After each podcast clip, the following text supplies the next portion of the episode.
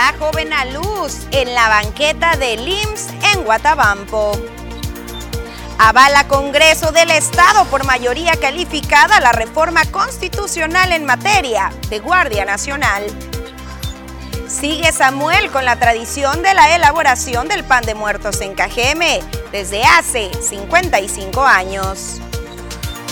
Se avisora en Ciudad Obregón el despegue del cohete de SpaceX.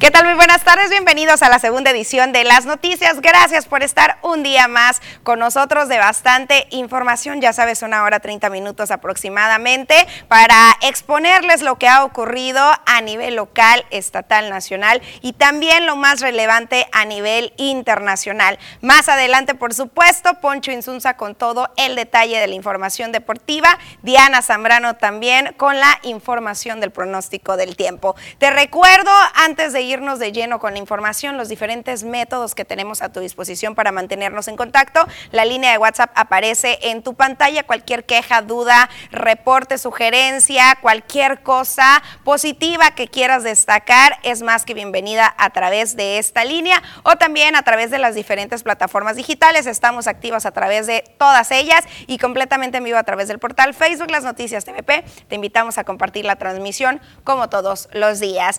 Y comenzamos ahora sí con este tema que desde el día de ayer se ha mantenido más que activa a través de las redes sociales y que a algunos dejó bastante susto porque cuando no se sabía qué era lo que estaba ocurriendo, qué era lo que se estaba visorando sobre el cielo, comenzaron a surgir teorías que, bueno, por ahí decían que incluso era una bomba atómica, se decía que era un ovni, se decía, bueno, algún algunas, teorías que ninguna, ninguna fue fe eh, pues asertiva. Lo que se avisoró en Ciudad Obregón el día de ayer por la tarde fue el despegue de un cohete. Este fue lanzado desde California en la misión Starlink 431, agregando 53 satélites a la red de banda ancha global de una empresa de propiedad privada y por supuesto causó bastante conmoción entre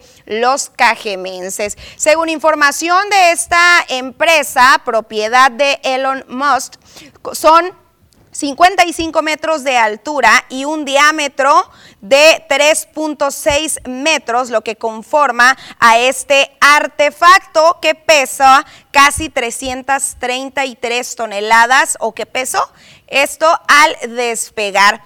Este evento no solamente fue avisorado aquí en el municipio de Cajeme, sino que se vio en casi todo el norte del país alrededor de las 8 de la noche. Se avisoró en algunos estados como Sinaloa, como Zacatecas, como Chihuahua y Durango, entre otros más. De la misma manera, causando conmoción. Las redes sociales de manera inmediata se comenzaron a saturar de los videos y de las fotografías que usted está viendo en pantalla, inclusive muchos de ustedes de manera eh, pues muy asertiva también nos comenzó a enviar una preguntándonos qué es lo que hay en el cielo y otros ya sabiendo porque estaban siguiendo las transmisiones que realizó la empresa en vivo y pues eran los encargados de aclararnos y quitarnos ese susto porque la verdad es que sí hubo cada comentario al respecto. Pues ahí está, ahí está lo que realmente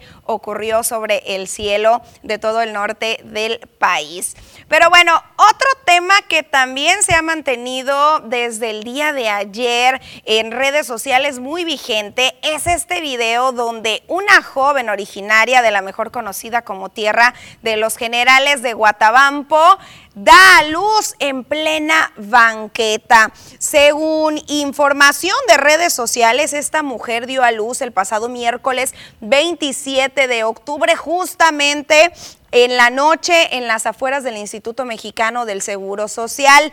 Este video que usted observa en pantalla de manera inmediata se viralizó a través de las diferentes redes sociales, donde presuntamente se le negó la atención a la joven y apenas logró llegar a la banqueta a tener a su bebé. En las imágenes se puede observar una enfermera cargando ya al pequeñito y atendiendo a la joven para después llevarlos al interior del hospital. Los presentes de manera inmediata expresaron su enojo en contra del personal médico que solicitaban la no grabación del caso. Vamos a escuchar un poquito de lo que ocurrió. también pasó por lo mismo. ¡Qué bárbaro!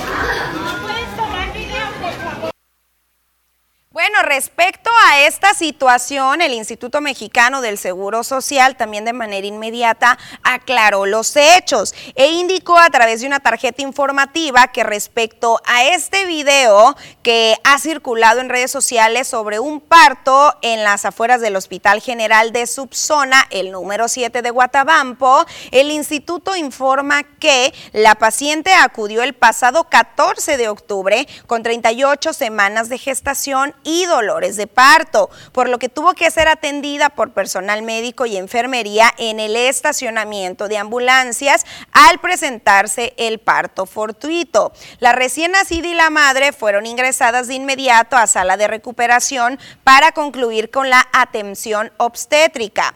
Ambas estuvieron hospitalizadas bajo observación médica mostrando buen estado de salud, por lo que fueron dadas de alta al siguiente día a no encontrar complicaciones luego de ser valoradas por el médico ginecólogo en turno.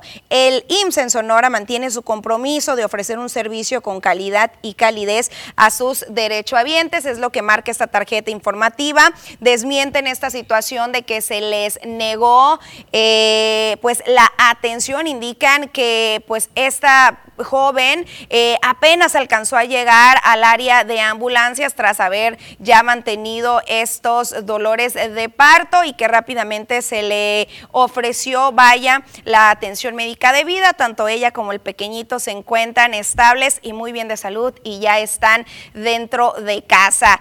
Y bueno, ese tipo de casos últimamente ha sido muy eh, constante o común. Hace poquito veíamos como en Echojoa también, eh, en las ambulancias, es donde han dado a luz gran parte de las mujeres. Recordemos que estos municipios eh, son aquellos que contienen más comunidades rurales alejadas y tienen que acudir a las zonas urbanas en camión, en taxi o en vehículos particulares y pues al llegar a la zona urbana de manera inmediata solicitan el apoyo a Cruz Roja y les ha dado la casualidad que es justamente ahí donde tienen a sus bebitos. También se han dado casos por acá en el estado de Sonora que siempre nos sorprenden, en donde eh, tienen a su bebé dentro de un taxi o dentro de un camión de alguna unidad del transporte justamente por esta razón que les platico. Lo bueno es que todos estos casos han resultado de manera muy positiva tanto para las mamás como para los pequeñitos y pues en este caso así fue también de esta manera.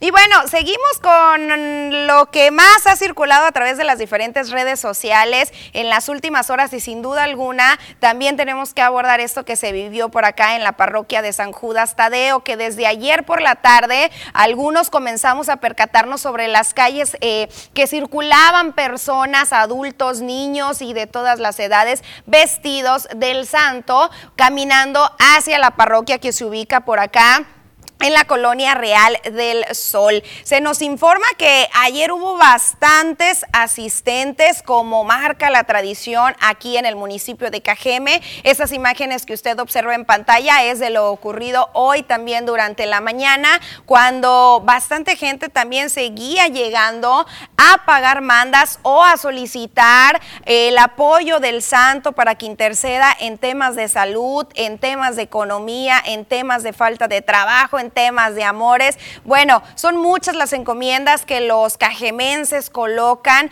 ante el santo para que sean eh, pues cumplidas y también, también recordemos cuántos casos se dan. Platicábamos con algunas personas que nos comentan que tienen décadas caminando hacia el cerrito por algún favor que les hizo el santo, alguna situación en la cual intercedió en temas principalmente de salud es lo que me ha tocado, que inclusive muchas madres ofrecen a sus pequeñitos eh, durante el embarazo y tienen que ir por cientos eh, años o cierto tiempo vestidos hacia la parroquia. Eh, se nos indicaba que la misa de mediodía por temas del clima se canceló, sin embargo, pues ahí está, el padre sale cada hora a emitir la bendición y pues está ahí esta mesa para que lleguen y coloquen alguna veladora, alguna ofrenda, alguna carta o cualquier eh, artefacto que le quieran hacer llegar al santo. Sin duda alguna, una de las tradiciones más marcadas y más grandes aquí en el municipio de Cajeme, por supuesto también este tradicional desfile y las diferentes actividades que se realizan en torno a la Virgen de Guadalupe. Con esto hemos llegado al momento de la primera pausa comercial. Tenemos aún bastante información, así que no se vaya.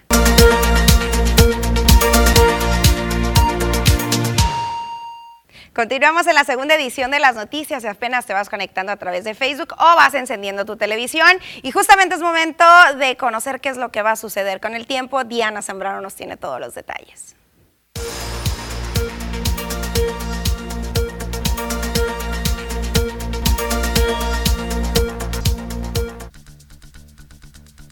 Hola, ¿qué tal? Y buenas tardes. Gracias por seguir acompañándonos en este viernes ya fin de semana. Nosotros estamos listos con el reporte meteorológico, primeramente para conocer las temperaturas actuales en algunos puntos importantes del país. Y el día de hoy tenemos al Frente Frío número 6 recorriendo el norte y noreste de la República Mexicana. Tendrá interacción con un canal de baja presión y ambos estarán provocando chubascos sobre el noreste y centro de la República Mexicana. En Tijuana actualmente se mantiene despejado con 23 grados, La Paz con 31 grados, Guadalajara con 28, Acapulco con 31 y en Ciudad de México en esta tarde se mantiene soleado con 26 grados.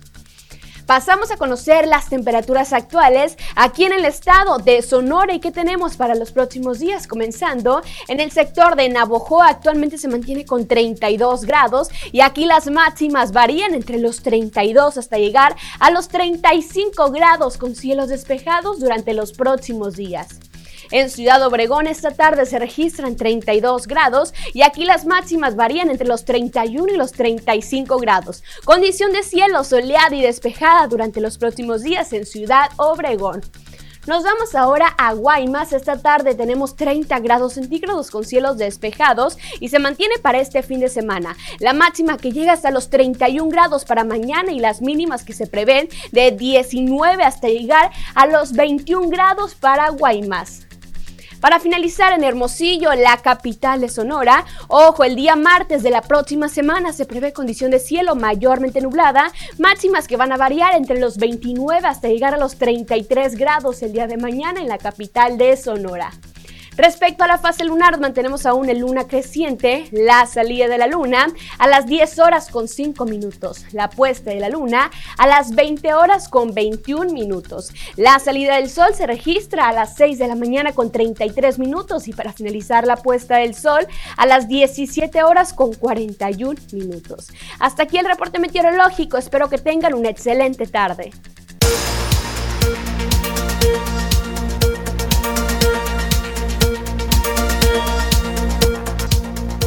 Es momento de pasar una pequeñísima pausa comercial y regresamos de manera inmediata.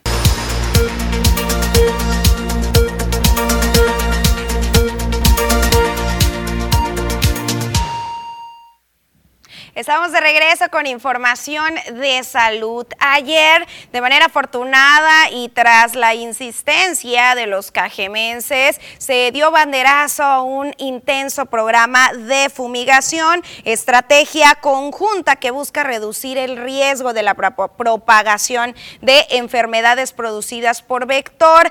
Eh, fue el alcalde de Cajeme en coordinación con la Dirección de Salud Municipal, Claudia Cota Arellano y otros municipios presentes quienes dieron el banderazo de arranque de estas acciones de fumigación contra las arbovirosis, que incluye las enfermedades como el dengue, el zika y la chikungunya.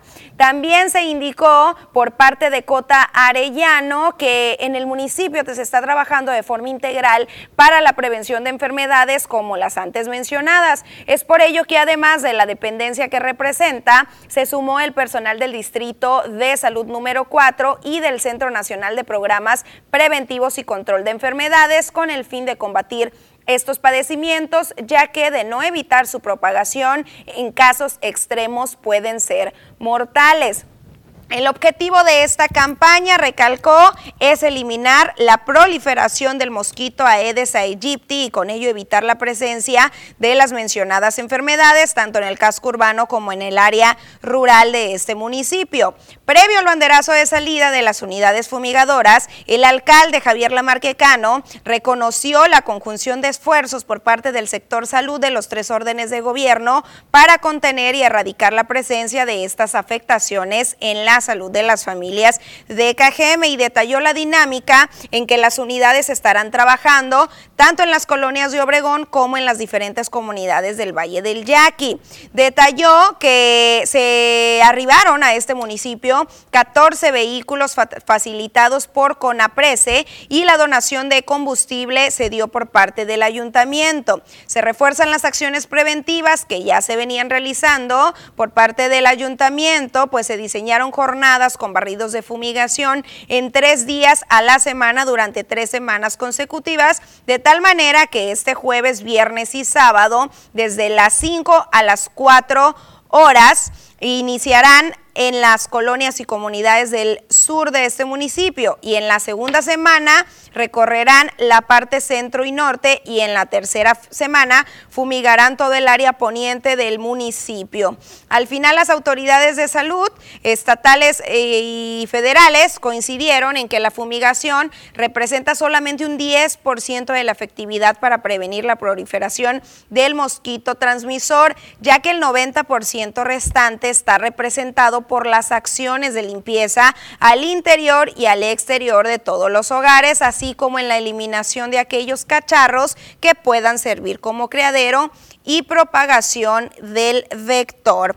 Y y justamente, justamente este mismo tema de salud del dengue, por ese miedo que hemos tenido en las últimas semanas en todo el sur de Sonora, no nada más en el municipio de Cajeme, después de ver tantas muertes y tantas solicitudes de plaquetas a través de las redes sociales por los eh, pacientes de dengue, la Secretaría de Salud hoy ofreció un curso, vaya, informativo a los diferentes medios de comunicación para que replicáramos lo que está sucediendo con el dengue. Ahí se nos indicó y sobre todo se nos, se nos pidió más bien que alertáramos a la población sobre la automedicación, una práctica que no se debe de realizar ya que complica solamente la salud. Germán Quiroz Chávez, quien es el coordinador de vectores del Distrito de Salud 5, explicó que, por ejemplo, uno de los principales síntomas del dengue es el dolor de cabeza y que como buenos mexicanos, la primera acción que tenemos ante este síntoma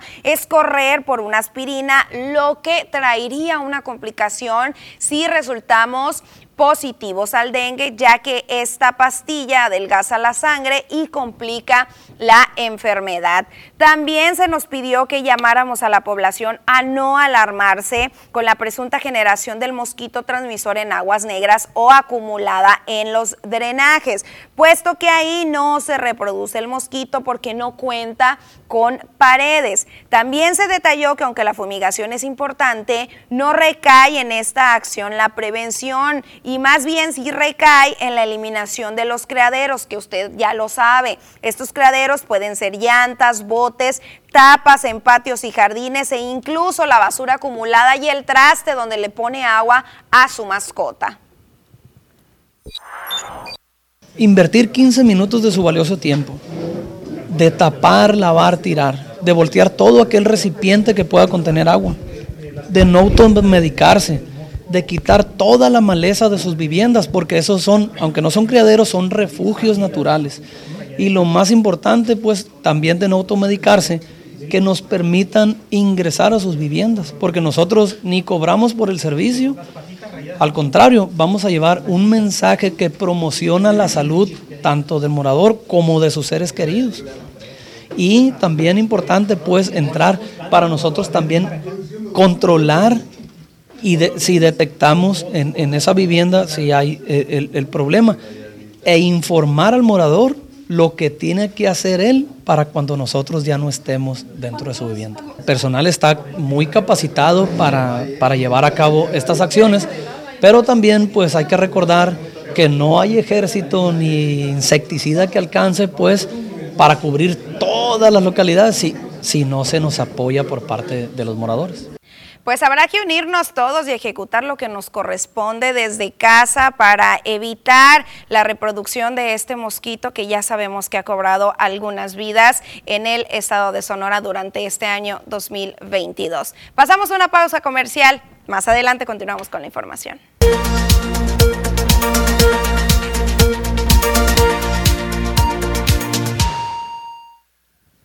Estamos de regreso con Ponle el Dedo, así que es el momento en el que usted toma su teléfono y comienza a enviar mensajes a ese número que aparece en su pantalla 6442042120. Comenzamos con la lectura de sus mensajes. Por acá nos dicen, me gustaría hacer un reporte de un drenaje totalmente colapsado, es de Aguas Negras, está en la calle Amatista y Zafiro de la colonia Valle Verde. Lo hemos reportado, pero no hay respuesta y es una peste y muchos moscos del dengue. Ojalá nos pudieran ayudar y nos envían estas fotografías que usted observa en su pantalla. También por acá nos están reportando una lámpara fundida en calles Jalisco y Andalucía en la colonia Villa Fontana. También por acá nos dicen, IMSS Bienestar está peor, no tienen medicamentos y nos atienden de mala gana, está peor, no los defiendan, nos reportan.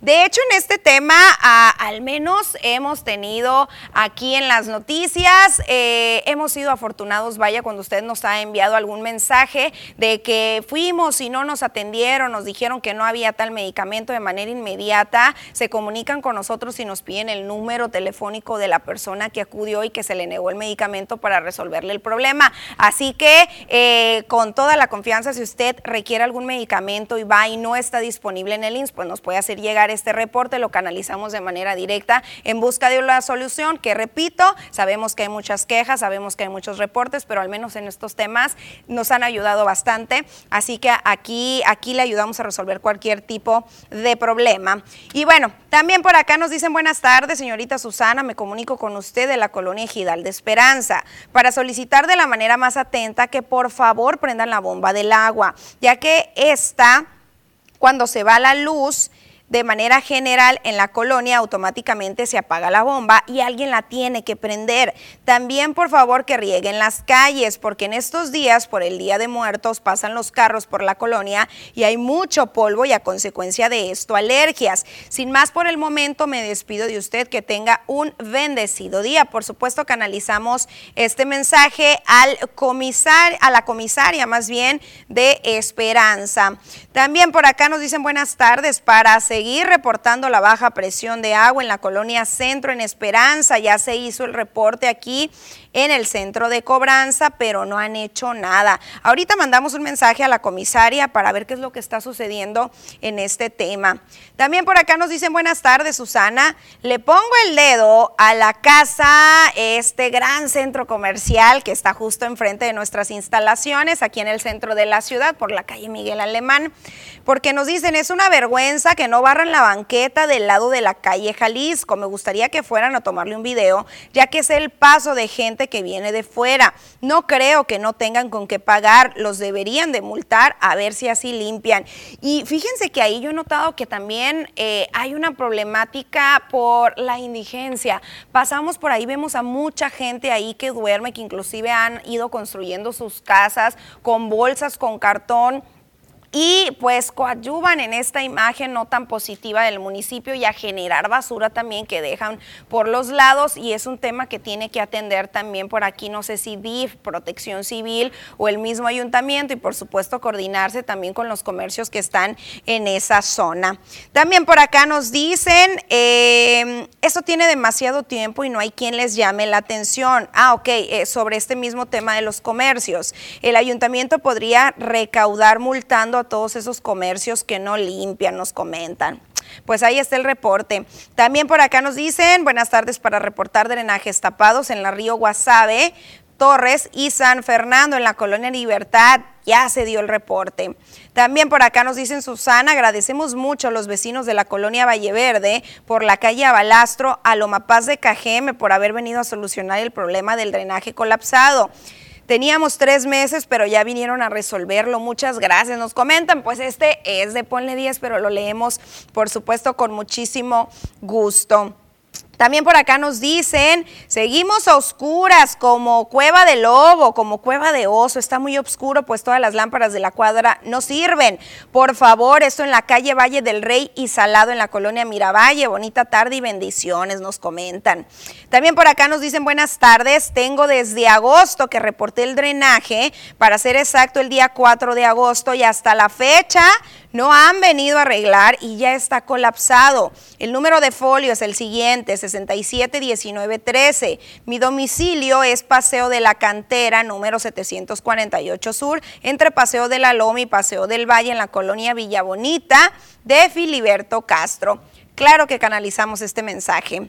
También por acá nos envían unas fotografías y vuelven a hacernos el llamado. ¿eh? Nos dicen, buenas tardes, para hacer un llamado a los padres de familia de conocido colegio en Bellavista, así como a este, ya que no respetan el paso de los demás automovilistas, tanto cuando dejan como cuando recogen a sus hijos. Y esta queja nos las han hecho ya de por acá de la Campoy y de otras áreas. Y aquí interviene, por supuesto, la mano y la coordinación de tránsito municipal, pero sobre todo, señores, señora, de nosotros, el tema de la conciencia. Si bien sabemos que, que, queremos rápido recibir a nuestros hijos, pues estamos tapando la calle y hacemos un gran caos vehicular. Hay que tener conciencia y hay que ponernos por ahí en el zapato del otro automovilista que circula y espera libremente. Hay que hacer la fila, aunque vayamos a tardar un poquito más o buscar alguna estrategia con nuestros hijos de espérame acá o espérame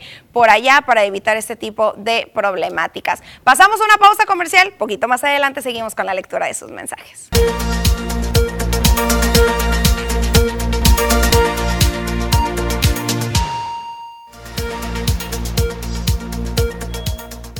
El gobernador de Baja California Sur, Víctor Manuel Castro, anunció la compra de una planta de gas para producir energía en la entidad con una inversión de 180 millones de dólares. Esto durante la conferencia de prensa del presidente de México, Andrés Manuel López Obrador, desde dicho estado. Comentó, Allá se firmó un convenio para que en Baja California Sur ya no sigamos batallándole con los apagones. Se acaba de comprar una planta de gas aquí en la ciudad de La Paz que se están invirtiendo 180 millones de dólares para que en Baja California Sur no solo ir dejando de lado las energías fósiles, sino también incorporar el gas en la producción de energía como el medio principal de la misma. Durante el periodo abril-junio del 2022, las economías de tres entidades del país no habían logrado superar la crisis generada por la pandemia. Esto de acuerdo con los resultados del indicador trimestral de la actividad económica estatal publicados por el INEGI. Entre dichas entidades destacan el caso de Campeche, cuya economía el segundo trimestre del presente año todavía se encuentra al 15.2%, muy por debajo del nivel registrado en los tres primeros meses del 2020, previo a que se declarara el cierre de actividades no prioritarias y las medidas de distanciamiento por contener los contagios del COVID-19. Los partidos políticos podrán decidir si postulan a mujeres candidatas en las elecciones de Coahuila y el Estado de México que renovarán la gubernatura en 2023. Así lo determinó la Sala Superior del Tribunal Electoral del Poder Judicial de la Federación. Esto conforme a sus legislaciones locales. El mismo tribunal determinó lo anterior luego de revocar por mayoría de votos el acuerdo del Instituto Nacional Electoral que obliga a los partidos a postular al menos a una mujer como candidata en estos estados.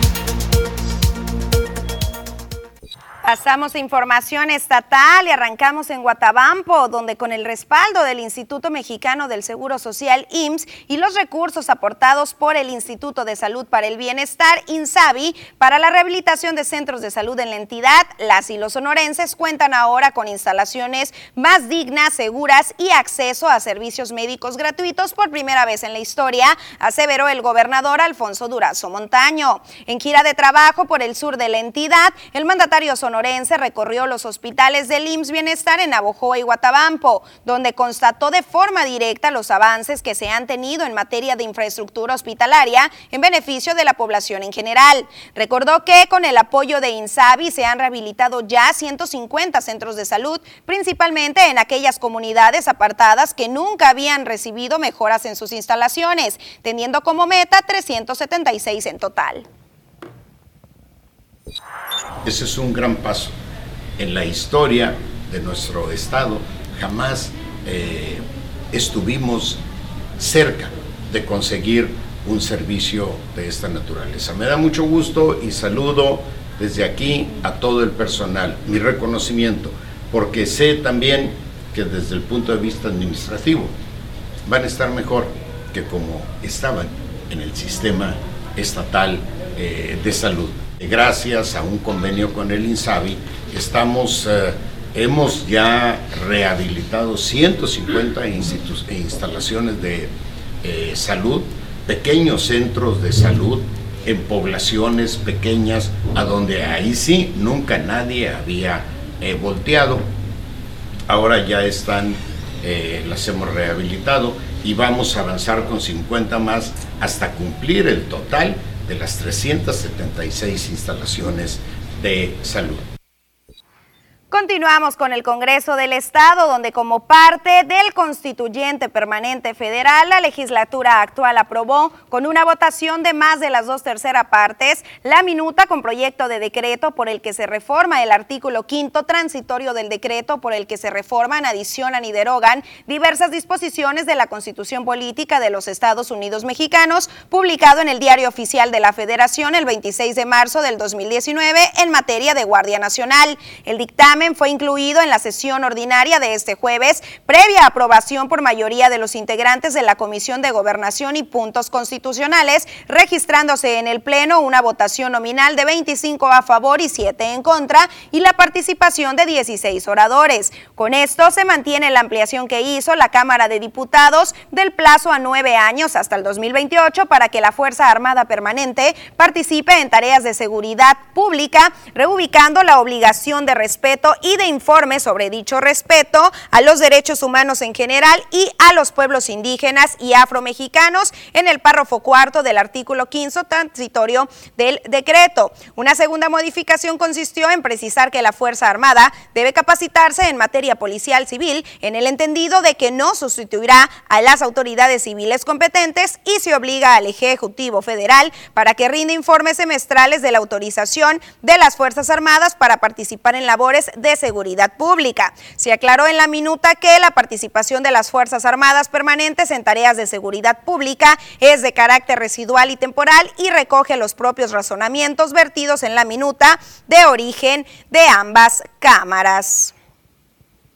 Seguimos, seguimos con la información estatal y pasamos a Hermosillo, donde ante la positiva respuesta que ha tenido el Censo Agropecuario 2022, la Secretaría de Agricultura Estatal y el Instituto Nacional de Estadística y Geografía INEGI invitaron a las y los productores a seguir colaborando y respondiendo al personal encuestador. Fátima Yolanda Rodríguez Mendoza, titular de la Zagarpa, presidió la reunión del Comité de Seguimiento al Censo en la que participó participan representantes del INEGI, la SADER, la Secretaría de Seguridad Pública y la Unión Ganadera Regional de Sonora, entre otras instituciones. Ahí la secretaria de Agricultura destacó ante el cuerpo colegiado la necesidad de fortalecer la adquisición de información ante instancias como el Registro Agrario Nacional y la Procuraduría Agraria. Resaltó el respaldo que ha tenido el INEGI de parte de la Secretaría de Seguridad Pública para que sus encuestadores puedan realizar su labor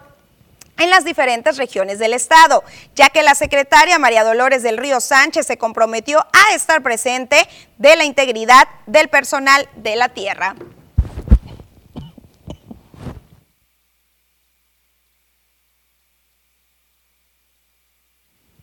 Es momento de conocer qué es lo que está sucediendo a nivel internacional. El mundo enfrenta probablemente la década más peligrosa desde el fin de la Segunda Guerra Mundial, así lo advirtió el presidente ruso Vladimir Putin. En un amplio discurso este jueves, el mandatario trató de justificar la invasión de Ucrania por parte de Rusia, una medida que ha dejado a un país aislado internacionalmente. Putin también acusó a Occidente de chantaje nuclear contra Rusia para obligar a los aliados a alejarse de Moscú. Occidente ha renunciado recientemente a amenazas nucleares por parte del Kremlin. Corea del Norte disparó el martes dos misiles balísticos de corto alcance hacia el mar en su primera prueba con armas de este tipo en dos semanas y el ejército de Estados Unidos advirtió a Pyongyang que el uso de armas nucleares supondrá el fin de este régimen. El ejército de Corea del Sur detectó los dos lanzamientos realizados desde la zona de Tekshon en la casa oriental norcoreana alrededor del mediodía del viernes, así lo señaló el Estado Mayor Conjunto Surcoreano en un comunicado, que añadió que ambos misiles proyectiles recorrieron unos 230 kilómetros a una altitud máxima de 24 kilómetros. El Papa Francisco elogió la valentía, el optimismo y la madurez de los integrantes de la selección de Argentina de talla baja, actual campeona de la Copa América y Eurocopa, tras recibirlos en audiencia privada en el Vaticano. La selección argentina de talla baja es campeona de la Copa América y Eurocopa. El gobierno de Japón ha informado que ha incluido las negociaciones finales para comprar un misil de crucero Tomahawk de Estados Unidos. Según ha podido saber el periódico Yomiuri, el ejecutivo nipón está llevando a cabo un plan para mejorar los misiles de producción nacional como un medio de capacidad de contraataque ante las crecientes tensiones en la región por lanzamientos de misiles por parte de los norcoreanos.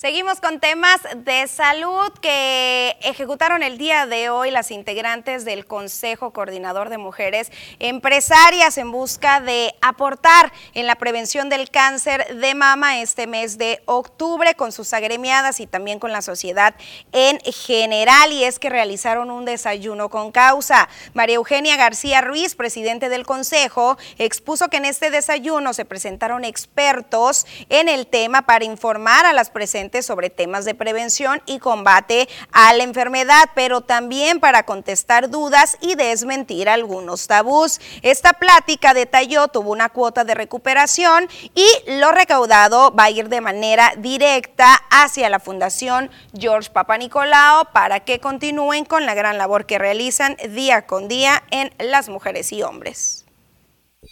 Es parte de nuestros objetivos el apoyo a la comunidad, además de las capacitaciones y toda la vinculación que tenemos con el sector empresarial. En lo social hemos buscado pues asociaciones, agrupaciones que tienen estos fines de apoyo a la población más vulnerable y ha sido un éxito, sobre todo también en lo que nos compartieron los dos expositores, que fue mucha enseñanza, cosas que como mujeres a veces desconocemos y eso fue otro regalo más. Si estamos bien, vamos a poder seguir haciendo las cosas bien y el sentirnos excelentes cada día, felices, con salud, es hacer que la comunidad también esté en las cosas positivas.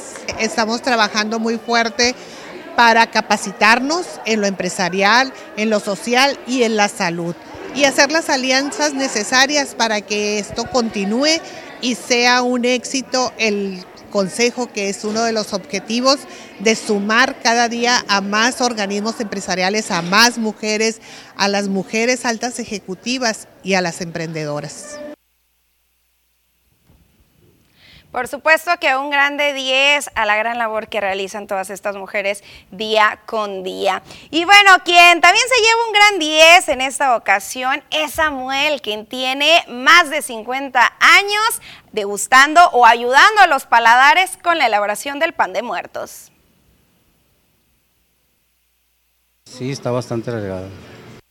Somos como unas 120 piezas ahorita porque ya va, como va acercándose el día, ya se va aumentando más. Aquí no es para llevar a los altares de muertos, casi no, no, para el sur. Pero aquí en las escuelas para llevar la tradición y, y un que otro sureño creo que lleva su panecito al panteón. Pero más adelante les traemos los detalles completos sobre la historia de Samuel y esas manos que tanto, que tanto han apoyado a los paladares cajemenses. Pasamos una pausa comercial.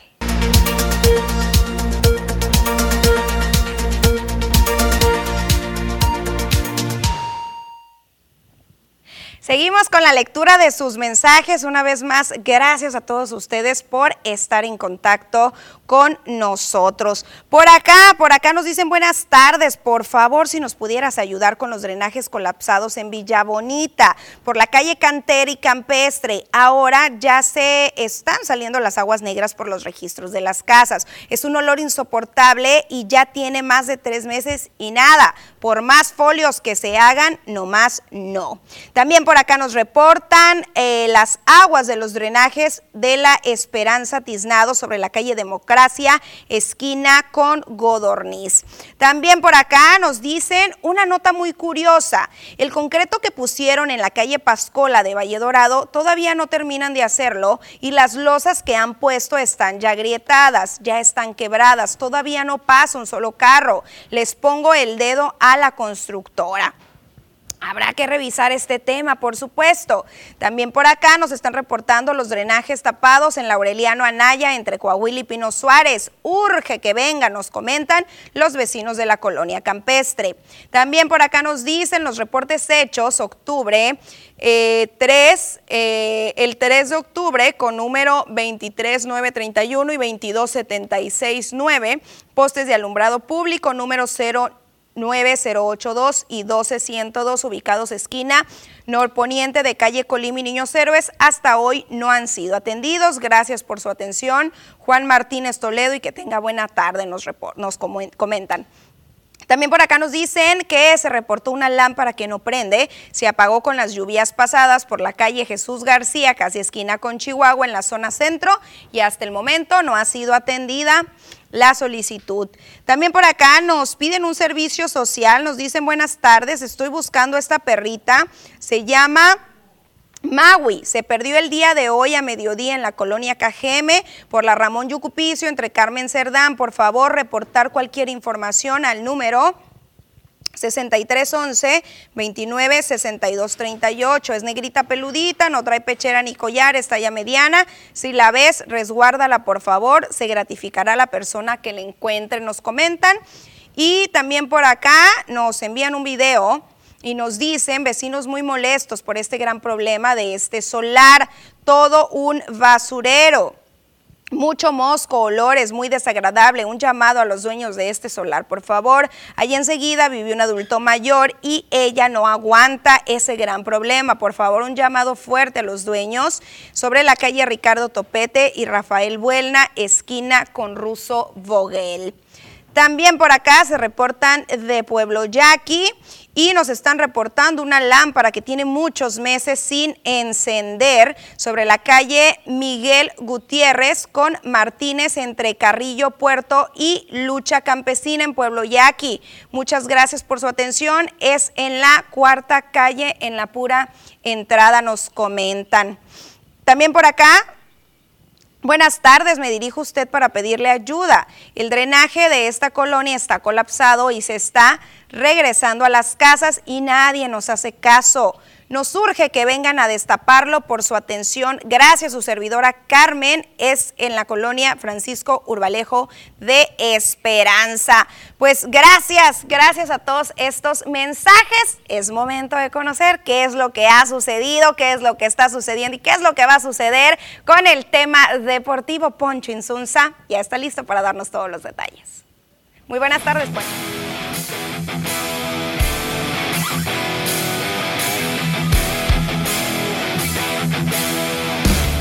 ¿Qué tal amigos de las noticias? Muy buenas tardes, tengan todos ustedes bienvenidos a la información deportiva en esta tarde.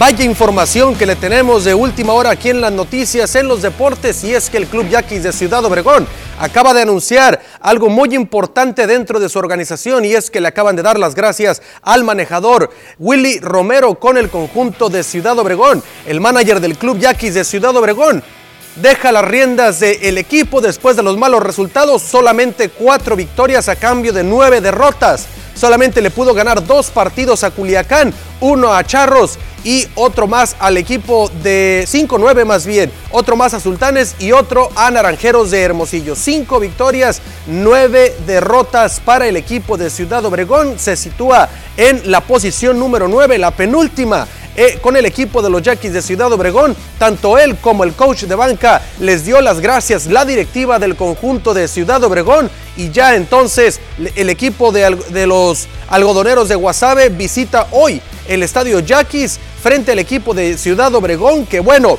no eh, mantendrá a Willy Romero ya para esta serie. Estará anunciando un poco más tarde la directiva del equipo de Ciudad Obregón quién será el hombre que esté de manera interina en lo que el equipo de Yaquis de Ciudad Obregón se inclina por quién será su nuevo manager a partir de los próximos días. Atentos a la información, por supuesto, estaremos llevándole la información en los diferentes espacios deportivos en TVP y bueno, estaremos pendientes, como les decimos, de todo lo que acontezca muy, pero muy importante esta información y sobre todo esté muy pendiente de las redes sociales de Deportes TVP, en las noticias TVP Obregón, porque estaremos llevándole toda la información. Seguimos con la Liga Mexicana del Pacífico y precisamente los Yaquis de Ciudad Obregón que el día de ayer en entradas extras volvieron a caer dos carreras por uno, pizarra final contra el equipo de los Naranjeros de Hermosillo, dicen por ahí que se puede perder con quien sea menos contra Naranjeros, dicen los aficionados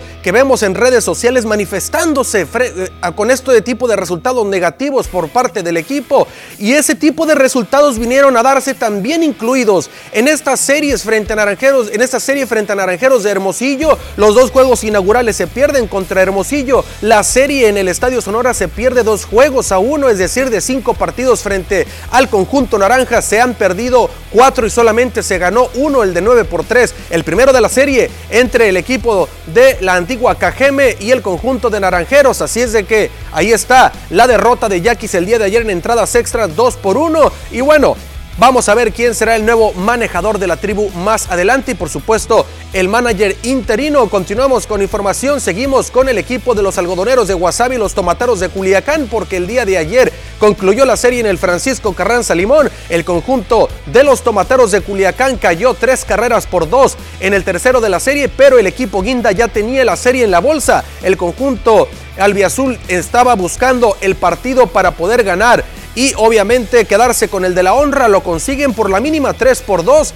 Y bueno, ahí está el resultado. El equipo de los algodoneros de Guasave, que a pesar de que tiene un gran equipo, se le indigesta cada vez que juega frente al conjunto de Culiacán, Sinaloa. Vamos a ver entonces más adelante si el equipo de algodoneros levanta. Por lo pronto, ya le comentábamos, estarán de visita este fin de semana en el estadio Yaquis contra un equipo que está de capa caída, sin manager y, obviamente estarán con un manejador interino. Vamos a ver si el equipo de Yaquis levanta frente a un equipo que también viene de perder su serie dos juegos por uno. Por otra parte, en el Teodoro Mariscal concluyó la serie entre el equipo de los Venados de Mazatlán y los Águilas de Mexicali a favor del equipo mazatleco. Ambos venían de ser barridos por sus eh, diferentes rivales eh, al inicio de esta serie. Sin embargo, Venados gana par de juegos y el día de ayer triunfó cuatro carreras por uno de la mano de Félix Pérez, el cubano. Un bombazo descomunal de este hombre que bueno, ahí lo vemos en pantalla solamente viendo la esférica cómo viajaba y así lo festejaba el cubano para entonces quedarse con el resultado el equipo de los Venados de Mazatlán, lo que son las cosas, Sergio Mar Gastelum, viento en popa, el ex manager de los Yaquis con el equipo de los Venados y en estos momentos Yaquis está hundido en la novena posición, vamos a ver qué viene más adelante para Sergio Mar Gastelum y los Venados de Mazatlán, por otra parte los Charros de Jalisco triunfaron frente al equipo, ganaron, perdieron, perdón, perdieron frente al equipo de los Sultanes de Monterrey. Y con este resultado otra vez vuelven a perder una serie más el conjunto de los Charros de Jalisco. Intentaron hacer todo lo posible, sin embargo los Sultanes de Monterrey levantaron y ya venían de ganar la serie frente al equipo de Ciudad Obregón. Con este resultado vuelven a ganar otra serie, mantienen hundido en la, en la décima posición al conjunto campeón, los Charros de Jalisco. Ahí está el conjunto de los Charros que están en último lugar, los Sultanes tratando de ascender y ya llevan en sus últimos seis partidos cuatro victorias a cambio de dos derrotas. Esas dos derrotas, una ante Yaquis, otra ante el equipo jalisciense que bueno está tratando de levantar, pero el picheo realmente ha estado por eh, los suelos, eh, tanto Javier Solano como Tyler Alexander no han podido levantar del todo, que son los haces fuertes del picheo de Roberto El Chapo Vizcarra, pero bueno, así están las cosas en estos momentos en la Liga Mexicana del Pacífico. Por otra parte, el día de hoy arranca la Serie Mundial en Houston, Texas. El equipo de los Phillies de Filadelfia, de la mano de Aaron Nola, van a visitar el Minute May Park, la casa del equipo de los Astros, para enfrentar al conjunto de los Astros de Houston ante Justin Verlander, el lanzador más ponchador en la historia de la postemporada y de las series mundiales. Un gran platillo, sin lugar a dudas, el que nos espera el día de hoy, 28 de octubre, que arranca el clásico de otoño en su edición número 22, 2022, eh, perdón, el equipo de los Phillies a tratar entonces de dar un golpe de autoridad. Ya lo hicieron frente a los Cardenales de San Luis, lo hicieron frente al equipo de los Padres de San Diego en la serie de campeonato de la Liga Nacional. Y bueno, por supuesto que tiene con qué el conjunto de los Phillies de Filadelfia el poder sacar el resultado del Minute Maid Park. Lo pudieron hacer muy pero muy cerca, estuvieron los marineros, sin embargo, el falló el bullpen, pero ojo, el equipo de los Phillies es un equipo explosivo a la ofensiva y cuidado porque Bryce Harper, el hombre más poderoso del equipo de los Phillies, está encendidísimo con el madero. Seguimos con información, vamos al fútbol mexicano porque el día de ayer se llevó a cabo la final de ida del torneo eh, de la Apertura 2022 y el equipo del Toluca cayó en su propia casa cinco goles por uno el equipo de los Tuzos del Pachuca. Aquí no hay chorizo power, dijeron.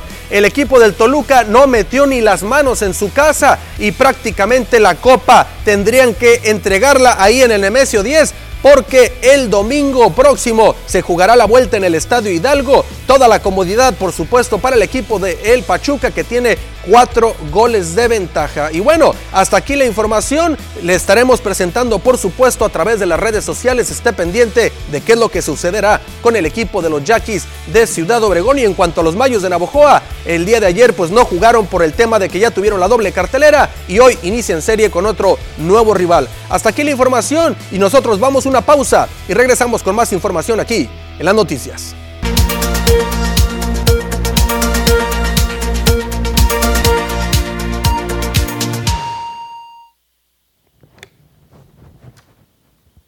Estamos de regreso y ahora sí con esta información, justamente en plena hora de comida. Aprovecho si ya está consumiendo sus alimentos, pero ¿qué tal le caería un postrecito, un rico pan de muertos? Durante al menos 55 años, Samuel Estrada Acuña ha realizado el tradicional pan de muertos, utilizado en los altares, pero también disfrutado tanto en los paladares. Aunque las tradiciones del 1 y 2 de noviembre están mucho más arraigadas al sur del país, Cajeme y Sonora no son la excepción, expuso el panadero, pues desde los primeros días del mes de octubre comienza la producción y la venta, que sube los meros días del festejo. Sí, está bastante arraigada. Somos como unas 120 piezas ahorita porque ya va, como va acercándose el día, ya se va aumentando más. Aquí no es para llevar a los altares de muertos, casi no, no, para el sur. Pero aquí en las escuelas para llevar la tradición y, y un que otro sureño creo que lleva su panecito al panteón. Este pan sabor naranja, que ahora incluso se vende hasta relleno de cajeta o bavaria, representa a los difuntos a través de sus características, mencionó. Y según estadísticas, aproximadamente 8 de cada 10 casas mexicanas adquiere este pan el día 1 y 2 de noviembre. Según la tradición, su forma circular representa el ciclo de la vida y la muerte, montículo en el que yacen las canillas o huesos, y la mollera o el cráneo, y los huesos se disponen en forma de cruz, formando cuatro bracitos de masa que representan los cuatro puntos cardinales del universo, aunque según otras creencias, los huesitos simbolizan las lágrimas derramadas. En el diccionario enciclopédico de la gastronomía mexicana, el chef Muñoz Zurita propone otra teoría, que quizás esta decoración representa una flor y los huesitos son realmente pétalos de flores. Conforme ha pasado el tiempo, el pan de muerto ha mostrado diferentes formas de preparación. Por ejemplo, en Michoacán se elabora con pan de hule, que es de color moreno brilloso, forma redonda y tienen dedicatoria a un difunto, mientras que en Hidalgo se elaboran con formas antropomorfas, decorados o no, con azúcar roja.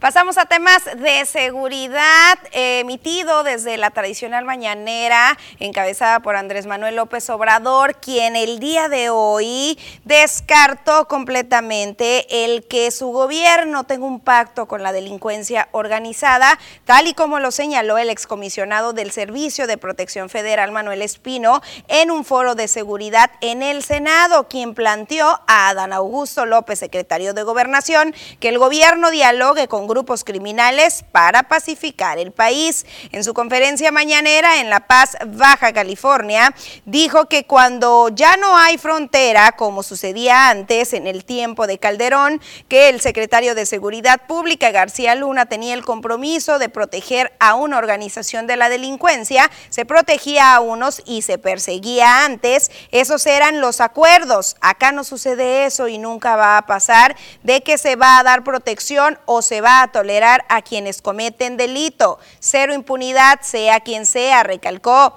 Además, López Obrador reiteró que no cambiará la estrategia de seguridad en el país una vez más. De modo que si hasta anoche ya habían 17, pues ya se cumplió. Yo le he pedido al secretario de Gobernación que no nos quedemos con los 17, que se vaya a todos los congresos locales para saber quién es quién y que también los legisladores locales asuman su responsabilidad. También el presidente de la República, Andrés Manuel López Obrador, reiteró que el titular de la CEGOP, Adán Augusto López, seguirá visitando los congresos estatales para promover que la aprobación de las reformas para que las Fuerzas Armadas estén en las calles hasta el 2028. Comentó el mandatario que después informarán de los congresos estatales si aprobaron o no la reforma y los que no para que el pueblo esté enterado. Dijo que a esto se oponen los conservadores hipócritas porque ellos usaron al ejército y a la Marina en su guerra contra el narcotráfico y lo hicieron violando la Constitución porque no estaba permitido. Ahora que se promueve esta reforma constitucional para que legalmente pueda ayudarnos las Fuerzas Armadas en labores de seguridad, ahora como hipócritas hablan de que se va a militarizar el país. Y bueno, siguiendo con el tema del presidente de la República, Andrés Manuel López Obrador, tenemos por acá la agenda que va a tener este fin de semana y ya inició actividades por acá en Baja California Sur. A las 11 horas encabezó el evento Plan de Salud INPS Bienestar.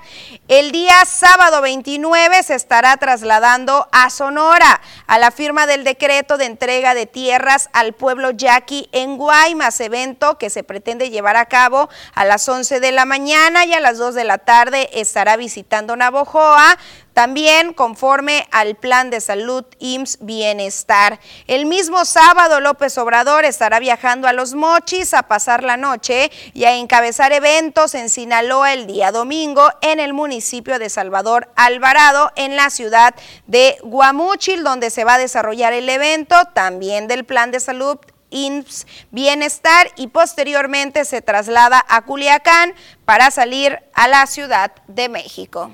Pasamos una pequeña pausa comercial.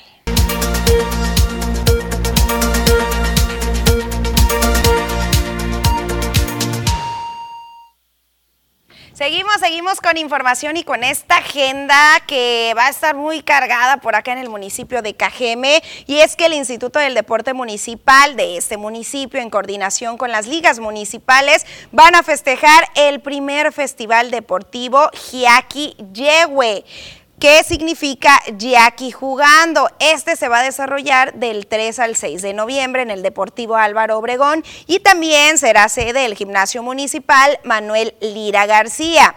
Los deportes que verán por allá con bastante actividad son del atletismo, básquetbol, voleibol, slow pitch y box en sus diferentes ramas y categorías. Se esperan participantes de todo el sur de Sonora y que este festival se vuelva una tradición en nuestro municipio. Por instrucciones del alcalde Javier Lamar, que buscamos que este festival reúna a deportistas de todo el estado y a sus familias, que el Deportivo Álvaro Obregón se convierte en el anfitrión de una fiesta deportiva donde esperamos tener más de mil participantes haciendo deporte de manera simultánea, expuso Hugo Carrillo, director del instituto. Para finalizar, Carrillo García señaló que se está trabajando en cerrar el año con el Premio Municipal al Deporte y aumentando el número de centros de iniciación deportiva a lo largo del municipio. Pues enhorabuena, por supuesto, porque este tipo de eventos, ya sabemos, traen derrame económica, fomentan, por supuesto, el deporte y el no ocio y traerá bastantes beneficios para el municipio. Y recuerden también, hablando de eventos, este fin de semana, este festival de eh, las Catrinas por acá, Festival de la Calaca por acá en Cocorida. Habrá bastante actividad y por supuesto tenemos que estar presentes apoyando y también viendo un poquito de todo lo que nos van a poder ofrecer. Tenemos por acá algunos mensajes, por acá nos están pidiendo eh, que por favor vayan y nos envían también por ahí un video, que por favor vayan a la calle Francisco de Illazo en la colonia Misión del Sol porque hay un drenaje colapsado desde hace tiempo y sin atención. El número de folio es el 673705. Pues ahí está este reporte, este llamado por parte de los vecinos. También tenemos por acá información por parte de la Policía Municipal que eh, pues llama a todos los jóvenes que comenzaron desde ya con las diferentes acciones o los diferentes festejos en el marco de Halloween a que consuman bebidas alcohólicas con bastante moderación, sobre todo cuando se va a combinar con el volante. Recordemos que van a mantenerse los diferentes operativos a lo largo y ancho del estado de Sonora. Por acá en Hermosillo, recuerden eh, que no deben de vestirse de agentes policíacos porque podrán ser multados. También por acá en el municipio de Cajeme está ese llamado a no congregarse pese a estas invitaciones que están circulando en las redes sociales. Se ha indicado por parte del ayuntamiento que no hay permisos, no se solicitó ni uno solo para los festejos masivos y sobre todo con los pequeñitos hay que tener bastante, bastante cuidado. También por acá la policía estatal se está comunicando con nosotros sobre las últimas acciones que han realizado por acá en Hermosillo. Vamos a ponerles un poquito eh, algunas imágenes de lo que eh, pues de lo último, de lo último que han enviado y que tiene que ver con la detención de una persona por parte de los oficiales de la Policía Estatal de Seguridad Pública, una persona armada y en posesión de sustancias prohibidas. Esto al dar seguimiento a la denuncia por violencia contra una mujer en Hermosillo. Esto sucedió la tarde de ayer, 27 de octubre. Personal del C5I alertó sobre el reporte y sobre todo lo que quiere hacer la policía es alertar que se está trabajando con todo en contra de la violencia en contra de la mujer, así que cuídese, cuídese bastante. Hemos llegado ya ahora sí al final de la segunda edición de las noticias. Muchísimas gracias por habernos acompañado. Disfrute de su fin de semana, festeje lo que tenga que festejar y cuídese mucho porque lo quiero ver de nueva cuenta pegado a su televisión o a su dispositivo móvil el lunes en punto de la 1.30. Hasta luego.